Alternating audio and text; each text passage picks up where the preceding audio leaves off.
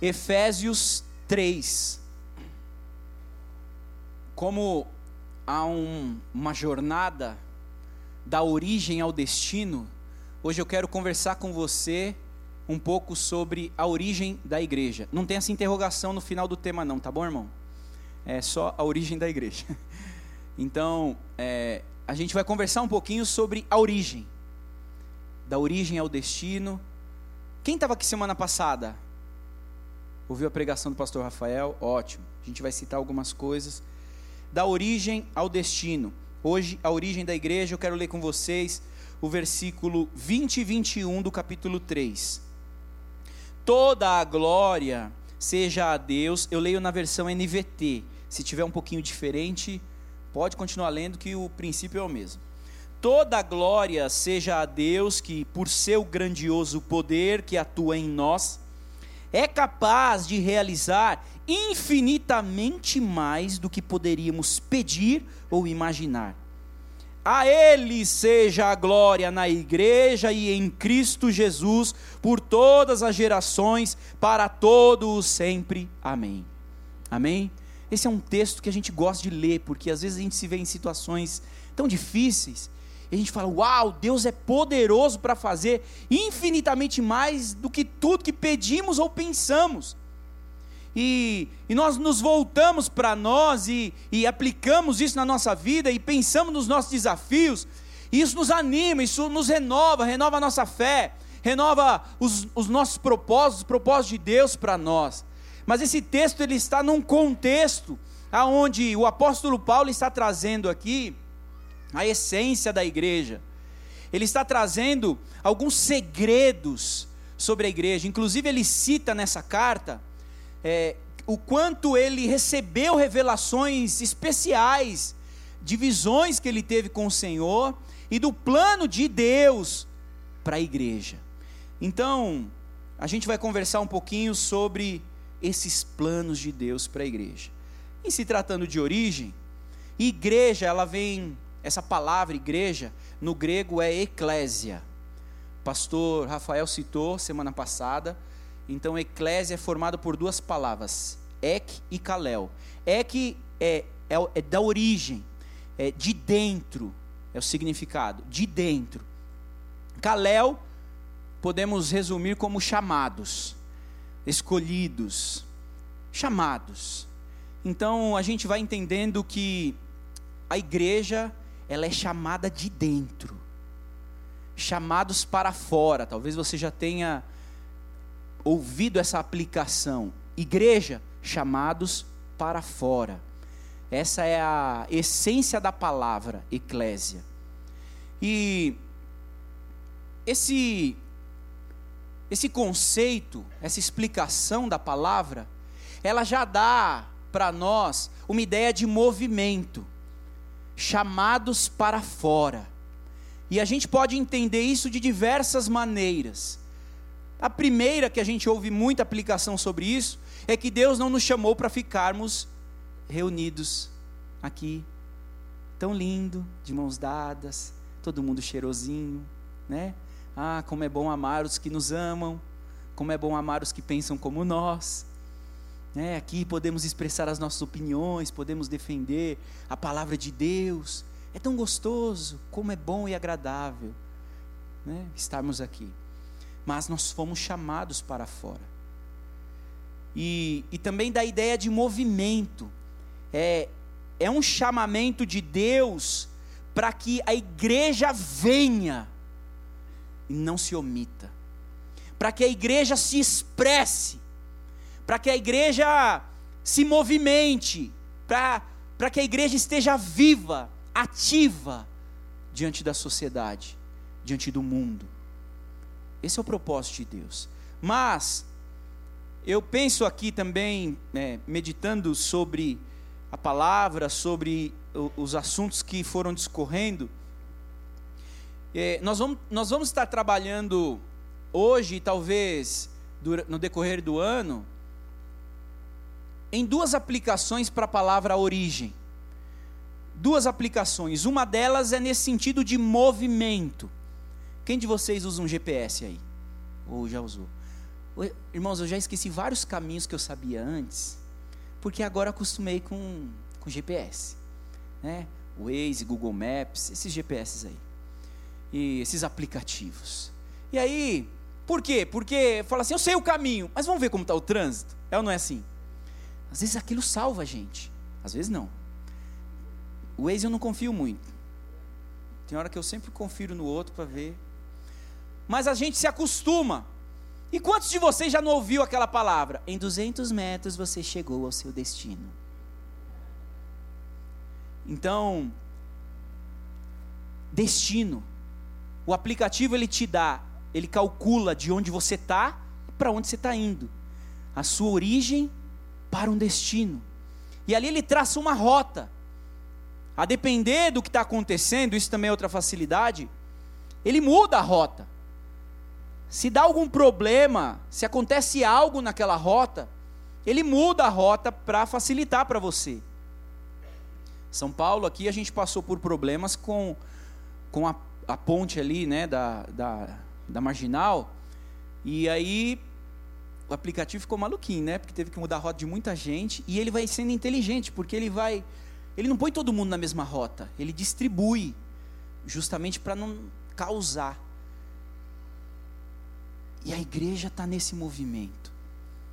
A igreja está em ação. Está caminhando para um destino. Nós, como igreja, a igreja de Cristo está caminhando para um destino. E outro, outra aplicação que eu, que eu entendo e que é interessante a gente trabalhar, hoje a gente também vai falar sobre isso, é origem relacionada ao nascimento. Origem relacionado à criação. Em quem fomos gerados? Você tem a sua origem, sim ou não? Você nasceu fruto dos seus pais. Vamos lá, a origem mais direta. Você tem características diretas dos seus pais. Isso é genética. Você, nós recebemos uma carga de 30% de genética dos pais. Tudo, a nossa personalidade, 30% da nossa personalidade é genética. Então a gente recebe um temperamento. Por isso que tem hora que você fala assim, igualzinho o pai. Isso aí é da mãe. É, ó, isso aí é seu. Né? Muitas vezes o casal vai brincando assim. Espero que seja na brincadeira. Mas é genética. Você vê o rosto, você vê as aparências, é, é, o cabelo, a cor, vai sendo genético. Isso está relacionado à sua origem. Mas também vai tendo a questão dos pais, dos pais, dos pais, dos pais. Que muitas vezes vai influenciando também na nossa vida. De onde fomos gerados. Eu sou descendente de italiano. Quem aqui mais é descendente de italiano? Olha lá. De português. Espanhol. Olha lá. Isso aí. Então,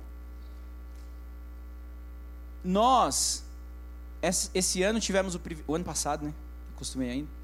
O ano passado tivemos o privilégio, eu tive o privilégio, Deus nos deu, de verdade deu, a oportunidade de conhecermos a Europa. E eu pude conhecer a Itália. E para dizer para vocês, era uma vontade que eu tinha de criança. Ah, o meu sobrenome, Marco Longo, italiano, ele vem da minha mãe. Mas o meu pai, ele, ele honrava muito o Marco Longo. Eu já tive vergonha desse nome, você pode imaginar por quê. Então, Pernilongo, Mocorongo. No exército, irmãos, Mocorongo era o mais. Mas eu aprendi, meu pai me ensinou a honrar esse nome, a, a, a ficar feliz com esse nome. E quando fomos, quando fomos para a Itália, Fizemos contato com os Marcolongo lá. E eu fiquei todo orgulhoso. Falei, tem uns Marcolongo lá. Fomos recebidos por uns Marcolongo.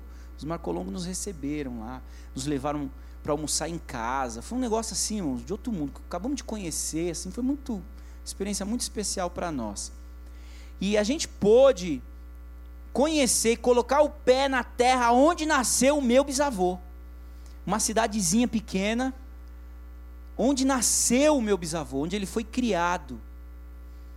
Irmãos, mexeu demais comigo. Mexeu demais comigo. Por quê? Porque eu tive um contato direto, eu vi. eu apalpei a minha origem. Eu visualizei, ainda mais que tinha os marcolongos lá. Eu toquei, eu abracei a minha origem. E isso mexeu no meu propósito de vida, irmãos. Isso mexeu nas minhas motivações. Isso alterou algumas rotas da minha vida. Porque eu tive um contato direto com a minha origem. Meus dois bisavós, na realidade os quatro por parte de mãe, né, os dois homens e as duas mulheres, eles são da Itália. E dos dois homens, uma era, era uma hora de distância de uma para outra. Também a gente saiu daquela cidadezinha, Torreglia, que é do Marco Longo, e fomos para outra. Também foi muito especial. Então, pode imaginar o que foi isso? Por o pé.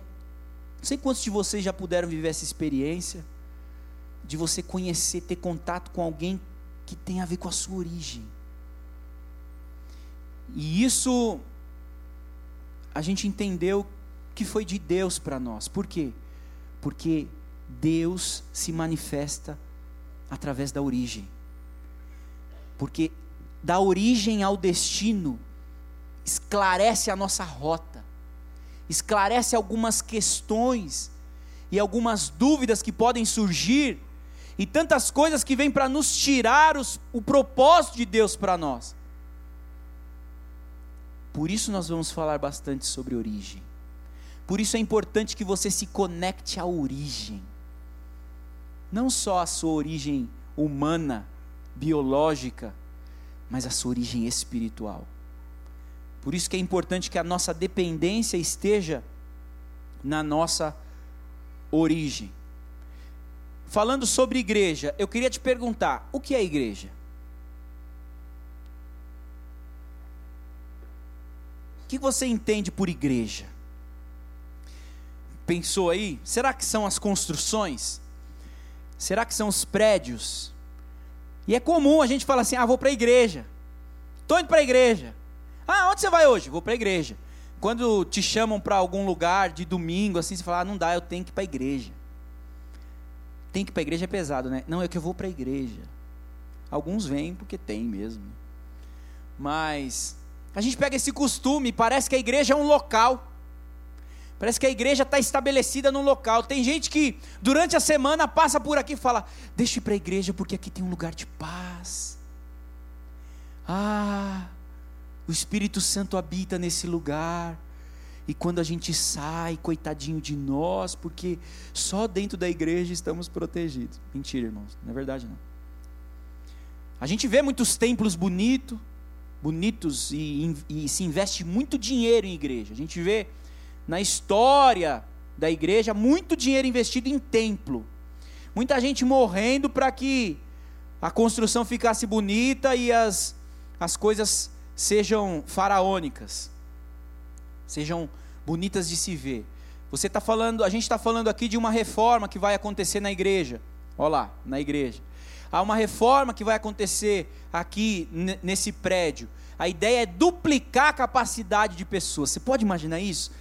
Eu estou imaginando só, não estou conseguindo acreditar ainda, mas segundo os engenheiros, vai duplicar. Aqui, ó, vai passar uma serra, vai quebrar isso aqui, esse templo vai tudo lá para trás, e aqui embaixo vai ser um templo com a mesma capacidade daqui de cima. Isso aqui vai, é, vai virar duas galerias aqui, e o palco vai ser lá embaixo. Então você imagina assim, o que, que não vai ser feito? Mas é um templo, não é igreja, é um templo é um prédio.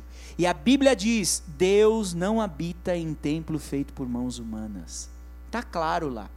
Se você até hoje acreditava que o templo era o lugar de paz, era a igreja, hoje você pode mudar de ideia.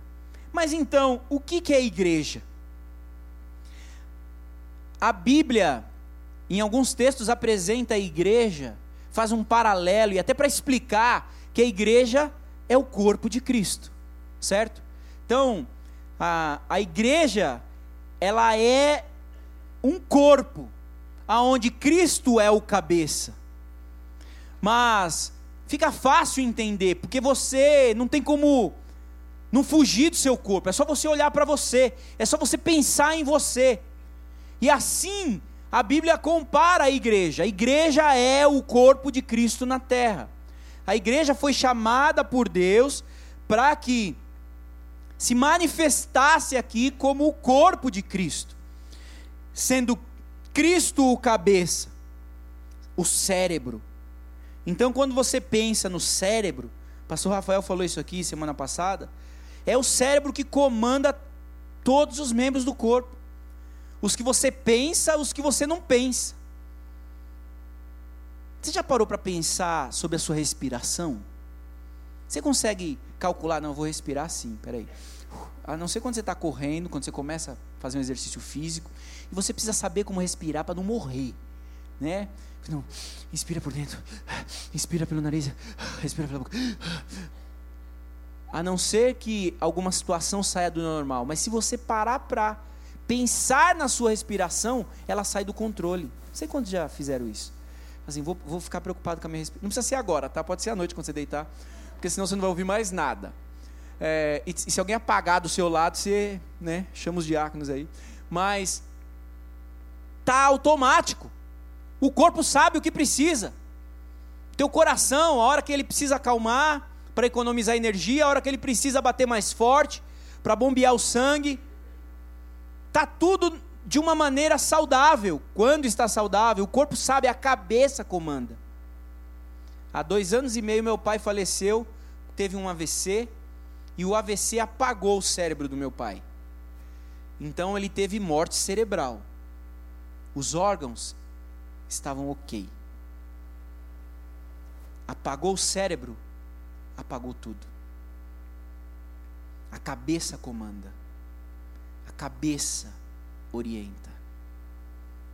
Por algum tempo, é, você pode saber de pessoas assim, as máquinas até conseguem manter aquela pessoa viva. E aí você vai visitar, dá uma impressão assim, mas ele está mexendo. Olha a barriga dele. É máquina. É artificial. Porque a cabeça muitas vezes já pagou. Cristo precisa continuar sendo cabeça da igreja.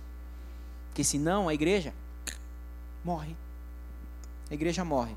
Mesmo tendo um templo bonito. Mesmo tendo um louvor bonito. Mesmo tendo pessoas bonitas e cheirosas. Se Cristo não for o cabeça, não é igreja. E do que é formada a igreja? Hein? Do que é formada a igreja? de gente. Aleluia! A igreja é formada por mim e você. Nós, sim, eu e você, membros desse corpo. 1 Coríntios 12 vai falar um pouquinho da distribuição dos membros, mas eu e você, gente normal, sim, pessoas que lutam contra o pecado, pessoas com uma natureza pecaminosa, uma natureza que gosta do pecado Pessoas que estão aí no desafio constante de buscar essa santidade, essa santificação. É disso que é formada a igreja. Por isso que não existe igreja perfeita. Porque a igreja é formada de gente. Porque aquelas pessoas, a gente vê na Bíblia mesmo, aquelas pessoas que alcançaram um padrão diferenciado, Deus levou. Foram arrebatadas, sumiram. Pode olhar os discípulos que Jesus mesmo escolheu. Jesus passou horas orando, a noite inteira orando, buscando direção de Deus para escolher a primeira igreja, primeira representação do corpo de Cristo, os doze apóstolos. Eles eram tudo tranqueira, gente. Era tudo que nem eu e você. Era tudo pecador. Era tudo voltado para esse mundo.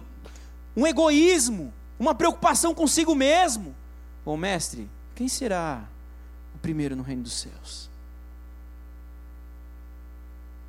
Eles estavam ali confusos com a cultura humana da época, com a cultura política da época.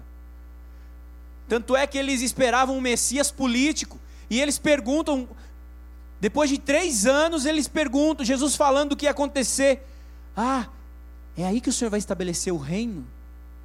Não, não é esse reino que Jesus veio estabelecer. Mas a igreja é formada por gente. A igreja é formada por pecadores, eu e você, pecadores. Mas pecadores redimidos, chamados por Deus. Nós, os que cremos, lavados e remidos pelo sangue de Cristo. Sim, nós, aqueles que conheceram e tiveram uma experiência com Cristo, eu e você somos a igreja. A igreja não está no templo, a igreja está onde você estiver. Você é o corpo de Cristo aonde você estiver, não só os domingos, ou os finais de semana, ou em algum culto que você possa estar. E não adianta você também ficar procurando culto toda semana, né, para ser igreja. Você é igreja lá no teu trabalho, você é igreja lá na tua casa, você é igreja na rua, no trânsito, você é igreja no futebol. A gente brinca que a gente conhece, a gente se conhece é sob tensão, né? Muitas vezes ou é no futebol ou é no trânsito. Comigo é no trânsito porque nem futebol eu jogo. Se eu jogasse futebol também ia ser no futebol. Mas a gente se depara com o nosso lado mal. A gente se depara com os desejos assim, com umas vontades que você fala: "Não, isso não vem de Deus". Não. Mas é a gente pessoas, seres humanos, os quais o Senhor chamou. Lembra da palavra? Chamados de dentro. O Senhor chamou. Nós, pessoas incapazes de entender o pecado e suas consequências sozinhos. Nós, como pessoas naturais e pecadores, somos incapazes de entender o pecado e as suas consequências, se não fosse o Espírito Santo. Nós, como pessoas chamados para ser igreja antes do trabalhar do Espírito Santo, incapazes de alcançar a salvação e o perdão dos pecados sozinhos, Todos nós, cada um de nós. Por isso, nenhum de nós é superior ao outro. Nenhum de nós é superior aos que estão aí fora. Nenhum de nós é superior aos que não conhecem ainda. Porque todos nós, cada um de nós, já estivemos na condição de não entender as coisas espirituais. 1 Coríntios fala que o homem natural não compreende as coisas espirituais. É preciso ter uma experiência espiritual para entender as coisas espirituais. Isso é igreja, eu e você. Pessoas com uma experiência sobrenatural. Ainda em Efésios, quero te convidar a abrir, voltar aí uma página para a gente ler junto o capítulo 2, do versículo 5 ao 9.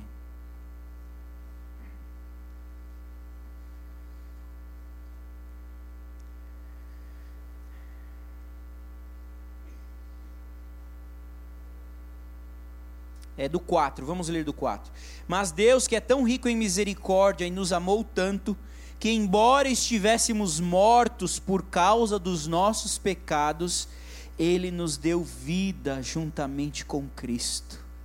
Eu e você estávamos mortos, condenados à morte por causa dos nossos pecados e ele nos deu vida juntamente com Cristo. É pela graça que vocês são salvos, pois ele nos ressuscitou com Cristo e nos fez sentar com ele nos domínios celestiais, porque agora estamos em Cristo Jesus. Portanto, nas eras futuras, Deus poderá apontar-nos como exemplo da riqueza insuperável da sua graça, revelada na bondade que ele demonstrou por nós em Cristo Jesus. Amados, por isso que é a Ele seja a glória na igreja e em Cristo para todos sempre, em todas as gerações. É a Ele seja a glória, porque foi através da, da graça dele, que é incalculável, que supera todas as outras dificuldades, toda a nossa humanidade. A graça dele nos permite retomar uma caminhada com ele, independente do nosso pecado, porque todas as vezes que nos arrependermos, Ele nos perdoa, porque todas as vezes que decidimos caminhar com Ele, Ele nos acolhe, Ele nos recebe, Ele não desiste de nós, porque há um propósito, há um destino para mim e para você, há um motivo, há uma razão para que tudo isso aconteça. E amados, não é só por nós, não é, não é só pela gente, porque a gente é bonzinho, porque a gente é, muitas vezes puxa o saco de Deus para ficar ali, ai Senhor, me dá o que eu quero, ai eu vou fazer isso. Não! É para a glória dele, é porque ele quer ser glorificado através de mim e de você, ele quer ser glorificado através de nós, a sua igreja. Aqui está um ponto fundamental na igreja. É é algo sobrenatural. Aqui está o segredo do poder espiritual da igreja. Deus precisou intervir para transformar aquilo que já estava decretado para mim e para você. Estávamos condenados à morte por causa dos nossos pecados. O salário do pecado é a morte. Isso é uma lei espiritual. O salário do pecado é a morte. Aí tem uma vírgula, mas, ou oh, mas, o mas muda o sentido do que foi escrito antes.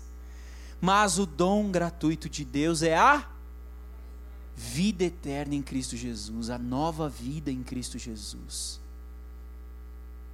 E isso se refere à graça de Deus. Para quem? Para conosco, eu e você, homens falhos pecadores com desejos de pecado, com ten, tendências, tendência para o pecado, continuando sendo igreja, continuando sendo o corpo de Cristo. Assim o Senhor veio mudando a nossa sorte, estabelecendo os propósitos divinos para nós. Só Ele podia fazer isso, meu amado. Só Ele podia fazer isso. O apóstolo, o apóstolo Paulo ora para que os filhos de Deus possam compreender a essência de ser igreja. O que é esse mistério? E eu quero te convidar para ler aí o capítulo 1 em Efésios. Você viu que pode deixar a Bíblia aberta em Efésios. O versículo 12 diz assim: o propósito de Deus era que nós, os primeiros a confiar em Cristo, louvássemos a Deus e lhe dessemos glória. Olha isso. Ele se revelou a alguns para que esses crendo já manifestassem a glória de Deus. Continuando. Agora, vocês também ouviram a verdade, as boas novas da salvação e quando creram em Cristo, Ele colocou sobre vocês o selo do Espírito Santo que havia prometido. Aleluia. Vamos ler o 18. Oro para que o seu coração, ele está falando com a igreja aqui, tá? Então entenda assim: o seu coração mesmo, nosso coração. Oro para que o seu coração seja iluminado, a fim de que compreendam a esperança concedida àqueles que ele chamou e a rica e gloriosa herança que ele deu ao seu povo santo. Isso é um mistério para nós, amados. E toda vez que a gente não compreende esse mistério, a gente perde o propósito. A gente sai da linha. A gente começa a achar que igreja é para outra coisa. A gente começa a achar que igreja é para a gente ser curado apenas. Ah, tá com problema, vai para a igreja. Ah, tá desempregado, vai para a igreja, vai para a igreja que que além dos empresários que tem lá, Deus, Deus, Deus faz milagres.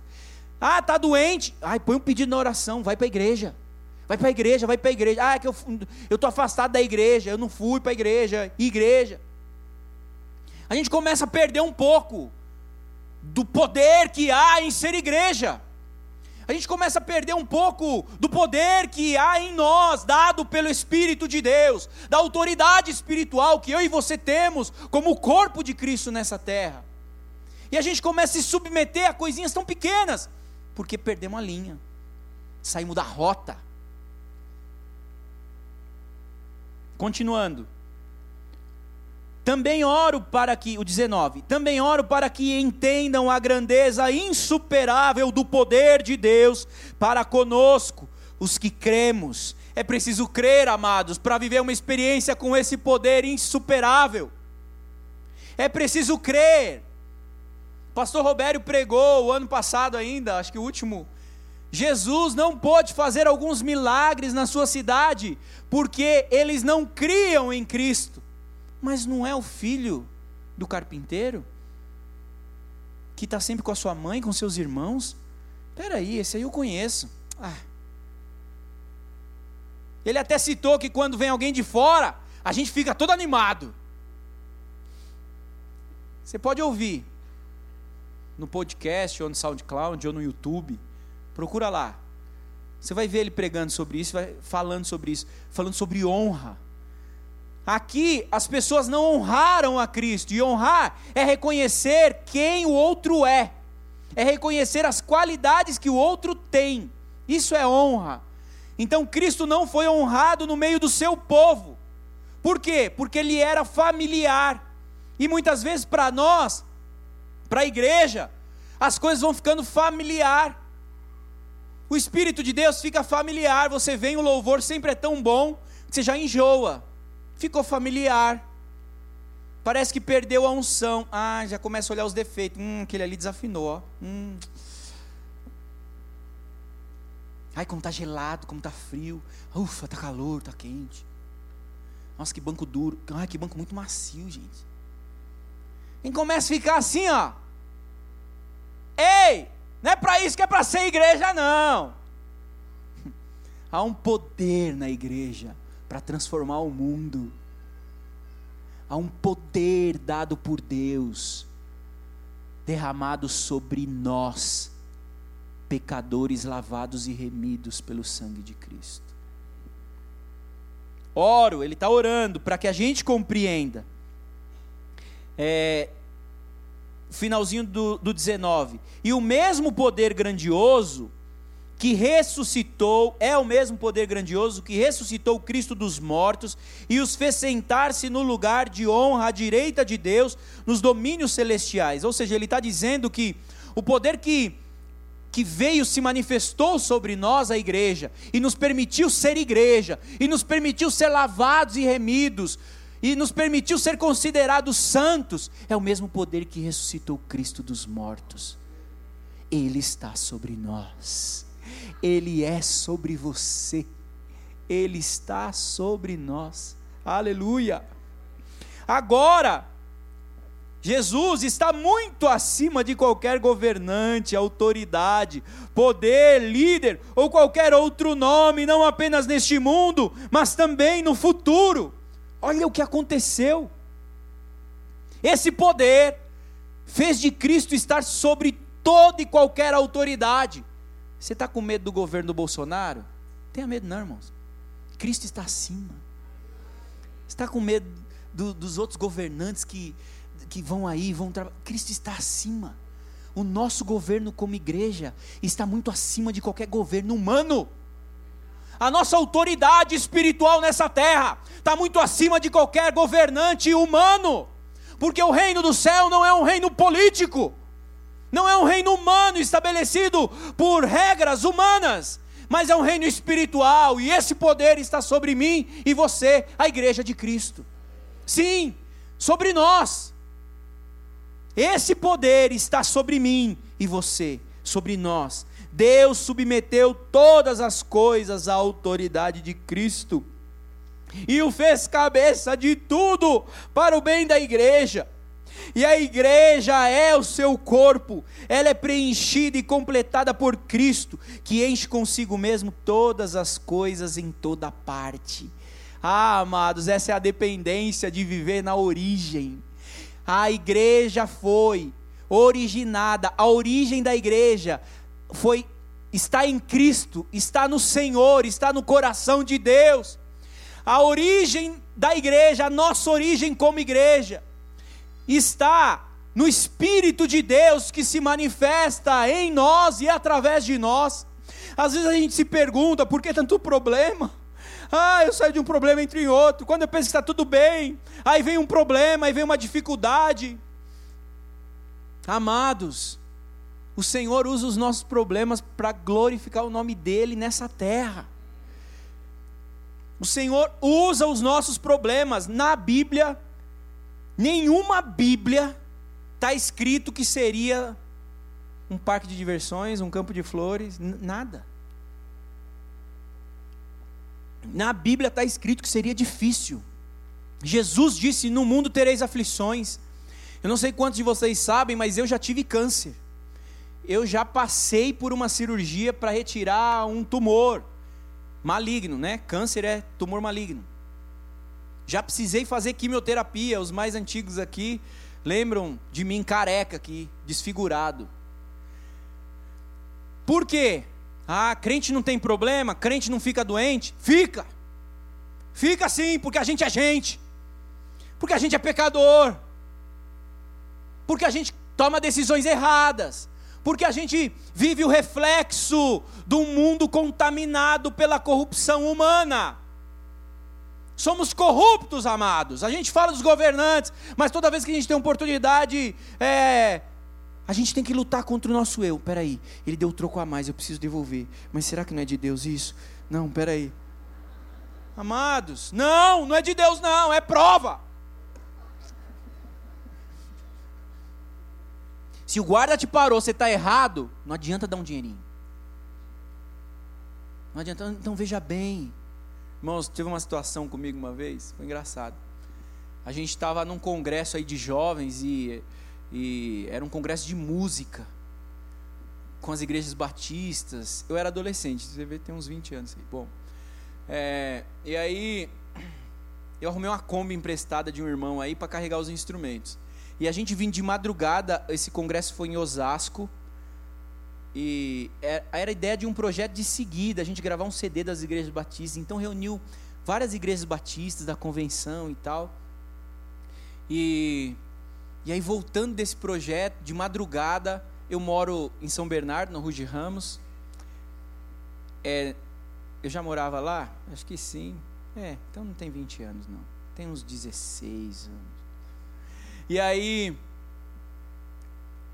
passa pelo posto policial, de madrugada já estava tudo parado. Aí o guarda parou, né? Sabe quando eles vão fazendo aquele cone assim? O guarda parou.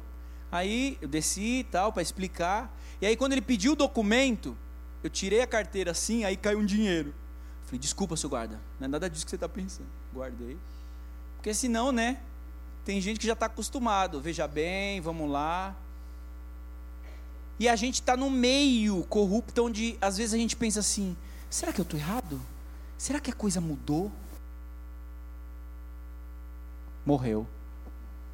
Será que o que era certo, será que o que era errado agora está certo? Não sei quantos de vocês já se sentiu assim, diante de situações onde parece que todo mundo faz. Ah, mas todo mundo faz. E aí a gente vai vivendo alguns desafios e algumas provas. E muitas vezes a gente cai, irmãos. Eu já dei dinheiro para o guarda. A gente cai. E aí depois você fala: por que, que eu fiz isso? Ai meu Deus! Confessei, tá vendo? Primeira vez que eu falo isso, tipo. É, tá gravado. Ixi, foi pra internet. A gente cai, irmãos. E aí que é o poder da graça. Porque isso não muda a redenção de Deus por nós. A gente dá umas escorregadas. A gente perde um pouquinho a linha. A gente dá umas olhadas que não devia olhar. A gente foca as preocupações em coisas que não devia. A gente começa a sonhar coisas que não devia sonhar. Mas a graça está sobre nós porque é um propósito. Há uma rota traçada para nós, para que alcancemos o destino, para que alcancemos o propósito de Deus para nós como igreja. E o que eu estou tentando te dizer é que não importa a tua história de vida, Deus é Deus e a graça do Senhor superou o pecado. Onde abundou o pecado, superabundou a graça. nós mesmos sendo falhos, continuando sendo falhos, Ele se manifesta sobre nós, a igreja. Ele se manifesta sobre nós. A igreja, presta atenção numa coisa: igreja não é religião. Não dá para a gente aceitar a ideia de sermos apenas religiosos. Eu sei que muita gente tem se entristecido com a igreja, porque muitas vezes estamos apenas sendo religiosos. Estamos colocando roupas bonitas para vir no culto uma vez por semana. Estamos vivendo de aparências. Estamos vivendo uma doutrina religiosa. Ah, o que precisa para ser batista? Precisa batizar de verdade na água. Ah, então vamos lá, tem que batizar. Ah, o que precisa para tomar ceia? Ah, tem que batizar, então vamos batizar. E a gente fica preocupado muitas vezes, envolvido apenas nos ritos, e perde a razão daquilo. Não podemos perder a razão da igreja, não podemos perder o destino que Deus tem para nós como igreja. Chamados para agir. Pensando nessa ideia do corpo, Deus nos chamou para essa ação. Toda vez que eu falo, toda vez que nós falamos, toda vez que colocamos alguma palavra para fora, é um movimento interno acontecendo para que haja essa expressão. Toda vez que tomamos uma atitude, é um movimento corporal e tudo ligado, interligado, comandado pelo cérebro, para que haja esse movimento. Igreja não existe simplesmente para agradar um Deus com cultos e rituais em troca de benefícios próprios. A igreja não foi criada para isso.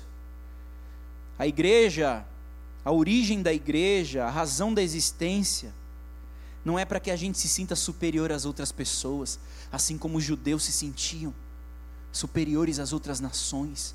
O propósito de Deus para a igreja foi estabelecido lá em Gênesis, quando Deus chamou Abraão, falou: "Em ti serão benditas todas as famílias da terra, todas as nações da terra, todas as etnias, todos os grupos de povos". Ali Deus estava sonhando com a igreja. Mas eles se perderam, eles começaram a se orgulhar começaram a se sentir superiores aos outros povos. Quantas vezes eu e você nos sentimos superiores? Não é esse o propósito da igreja. Isso é religião. Isso é apenas religião, mas a igreja está acima da religião. Também não é para a gente poder mostrar as bênçãos de Deus para nós, através dos nossos bens. A igreja não foi estabelecida simplesmente para a gente andar de carro novo, morar num bairro bom e fazer viagens legais. Isso não é igreja, não. Faz parte, pode ser. Mas essa não é a razão da igreja. Esse não é o motivo principal da gente ser abençoado, ser curado. Não. A igreja é o corpo vivo e ativo de Cristo na terra. Eu e você, membros desse corpo, um corpo vivo e ativo, um corpo que se movimenta, não é um corpo estático, mas é um corpo vivo, ativo. O sonho de Deus é que eu e você expressemos esse corpo, possamos agir através desse corpo o sonho e o propósito de Deus, a razão de Deus ter chamado a igreja, de Deus ter redimido pecadores, é para que eu e você sejamos os olhos de Cristo, a olhar para o ferido, para o desanimado, acolher as pessoas no olhar. Eu e você fomos chamados, sendo o corpo de Cristo, para ser a boca de Deus, para expressar a verdade sobre o caráter de Deus para agirmos e expressarmos através dos nossos posicionamentos quem é Deus de verdade, o amor de Deus, a esperança. Eu e você fomos chamados para ser o ouvido de Deus, escutar, acolher as pessoas que, que precisam de cuidado, chamados para ser as mãos de Cristo, para estender a mão para o caído, para estender a mão para o ferido, para curar, para tocar a ferida. O, o braço para abraçar as pessoas, para carregar, para pôr no ombro e falar: Vamos, eu estou com você. O corpo, a igreja é o corpo, eu e você, as pernas de Cristo, para caminharmos, para anunciarmos as boas novas do Evangelho, onde quer que estejamos. Eu e você, de uma origem em Deus para um destino em Deus.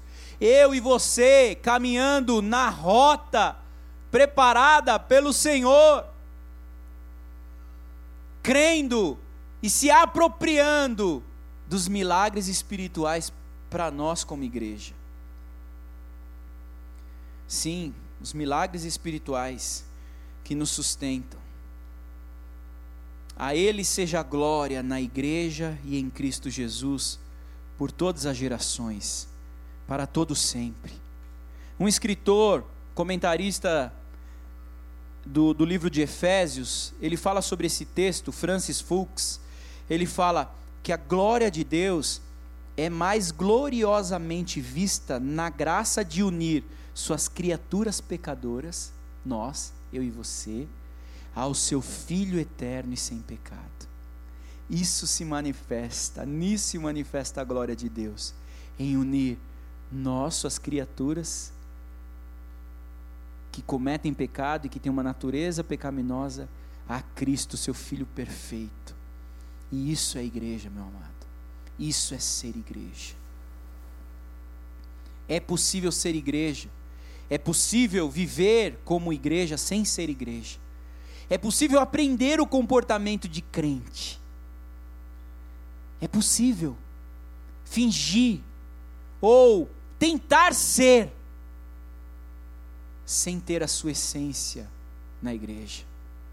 Mas este não é o plano de Deus para mim e para você. O plano de Deus é que vivamos experiências com o Redentor e com o Salvador.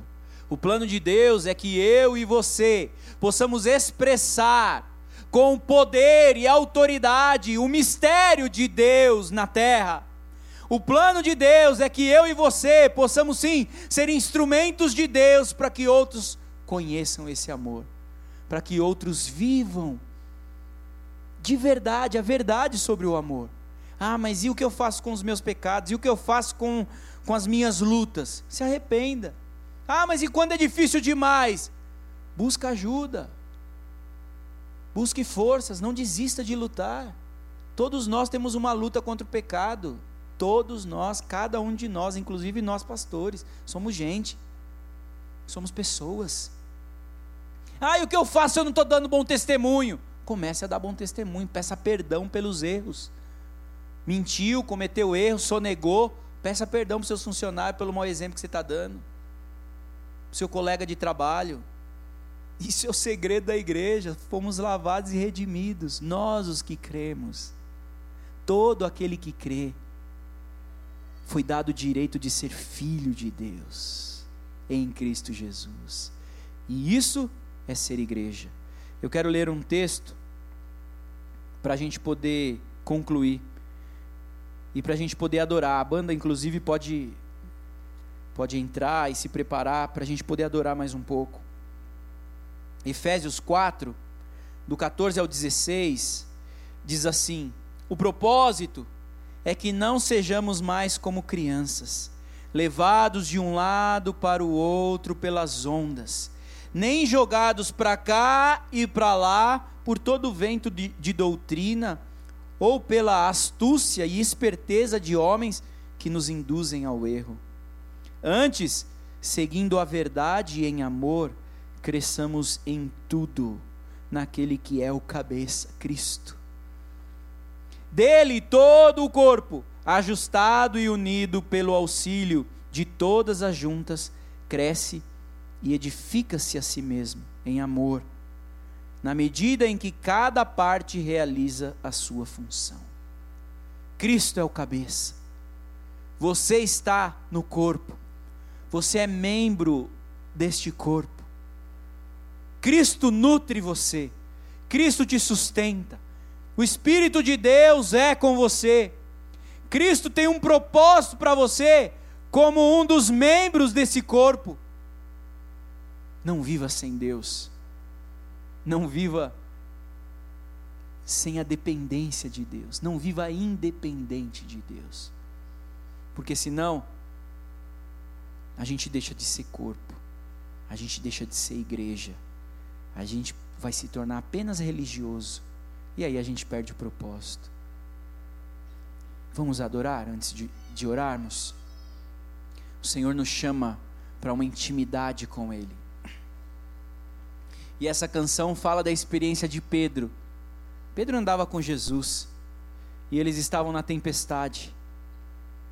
Atravessando o mar da Galiléia, vem um vento, a tempestade, Jesus vem andando sobre as águas.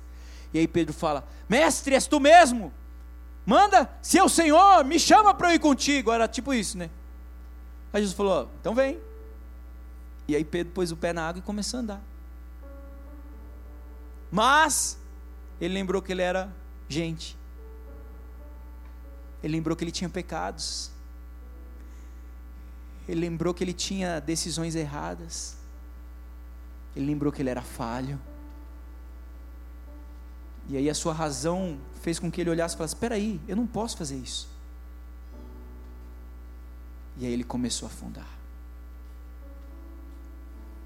Mas Jesus continuou estendendo: Vem, Pedro.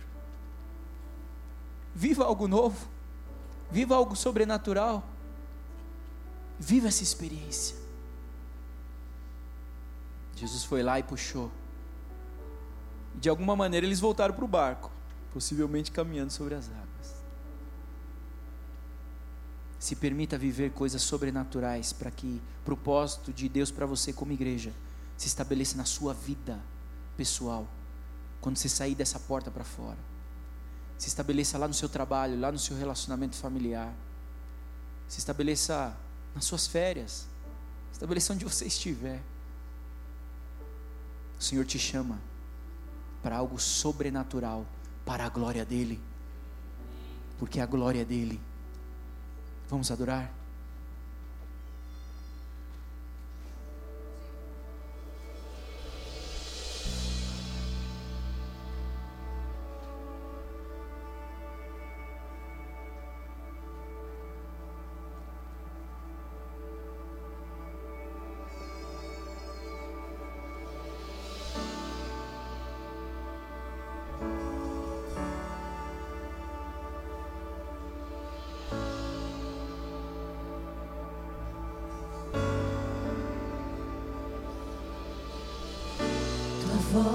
Chama sobre as águas,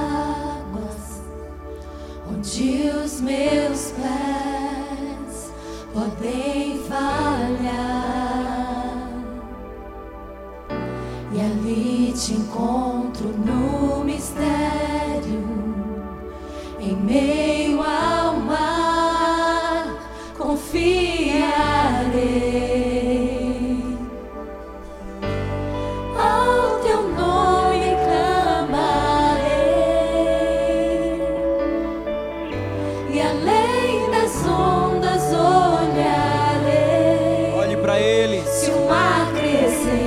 mão.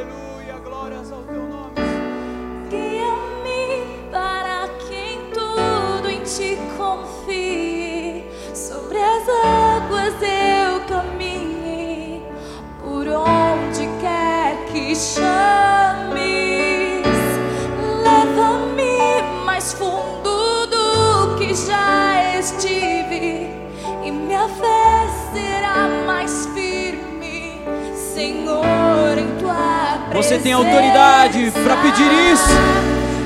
Ele te ouve. Ele te perdoa essa noite. Ele restaura a tua vida, o teu propósito. Ele restaura a razão de vida em você. Chamado, chamados para fora, sim. E minha fé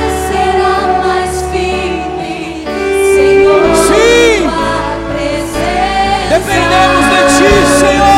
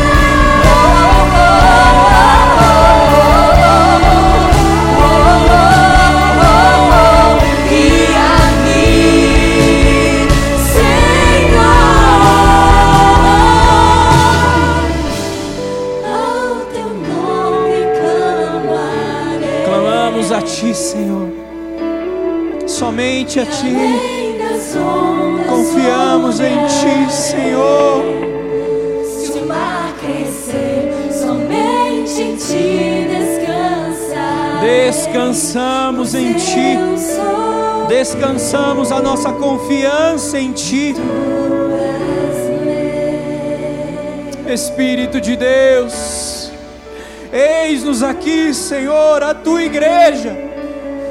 Eis-nos aqui, Senhor, o teu corpo, o teu povo, o povo santo, escolhido, chamado por ti. Eis-nos aqui, pessoas, homens e mulheres, gente, seres humanos. Eis-nos aqui, Senhor, com tudo que somos e temos, inclusive com os nossos desafios, inclusive com as nossas dificuldades, com as nossas dúvidas, ah, com os nossos medos. Senhor, eis-nos aqui, ó Deus. Nos submetemos a Ti, Senhor, nos rendemos a Ti, nos rendemos ao Teu senhorio, ao Teu reinado, reconhecemos que nascemos e existimos por um propósito em Ti, para o louvor da Tua glória, por um propósito em Ti. Nascemos e existimos para que o Teu nome seja glorificado para que possamos declarar que a Ti seja a glória e a honra, sim, em tudo que somos e temos. reconhecemos que Tu és um Deus que é poderoso para fazer infinitamente mais do que tudo que pedimos ou pensamos. E o que aprendemos e entendemos essa noite expressa isso. O Senhor fez infinitamente mais, nos salvando, nos redimindo, nos permitindo a oportunidade de estar na Tua presença. Essa presença que nos sustenta, que nos renova, essa presença que nos dirige e nos atrai à essência do nosso propósito. Perdoa-nos por tantos sonhos egoístas e humanos apenas que nos tiram do teu propósito para nós. Perdoa-nos por todas as vezes que não sabemos agir como igreja, como corpo. Perdoa-nos por toda omissão. Perdoa-nos por todas as vezes que temos sido omissos como igreja que não temos anunciado o teu amor, não temos abraçado, não temos acolhido, não temos amado. Mas é assim que nos achegamos diante de ti, dependentes, dependentes de ti.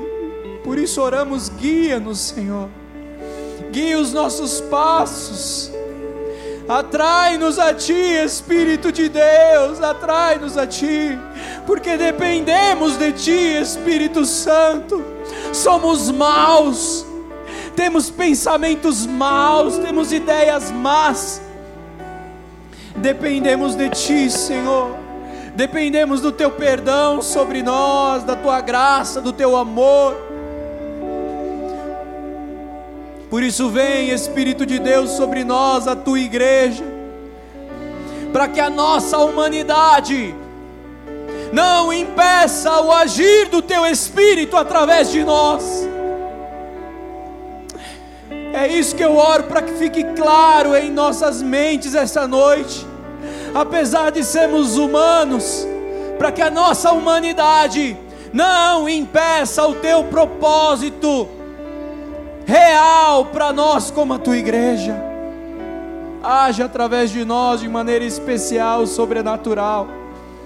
Vem nutrir o teu corpo, vem nutrir a tua igreja, para que a nossa origem, para que nos voltemos e tenhamos experiências cada vez mais profundas contigo, que és a nossa origem, contigo, que és aquele que nos dirige.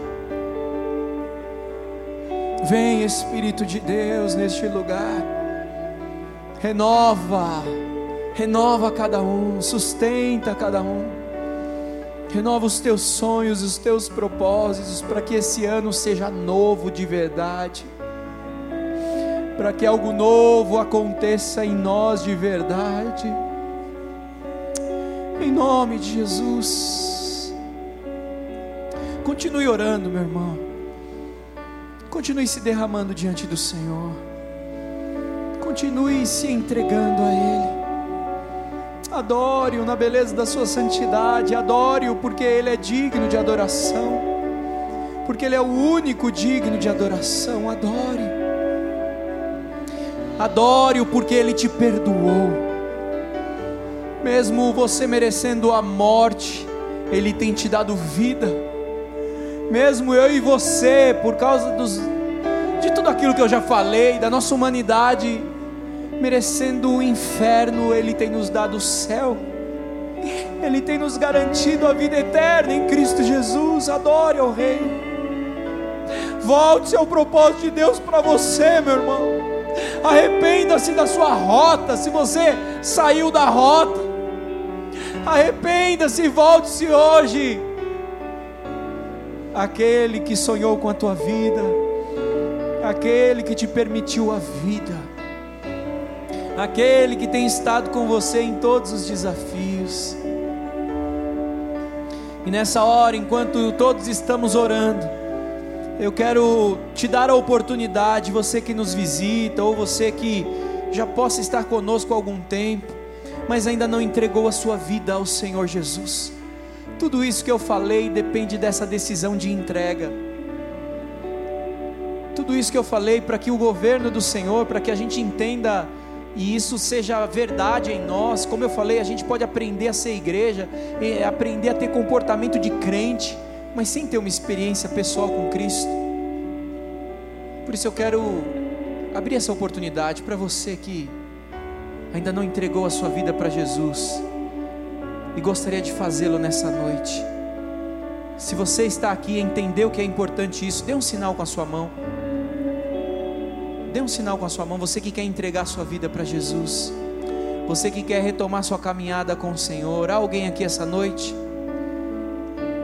Guia-me para que em tudo em ti confie. Sobre as águas eu caminhe por onde. Tem alguém aqui que quer entregar a sua vida, que quer atender a esse convite? Será mais firme, Senhor, em tua presença. Guia-me. Guia-me para que em tudo em ti confie. Sobre as águas eu Sim! Por Experiências especiais,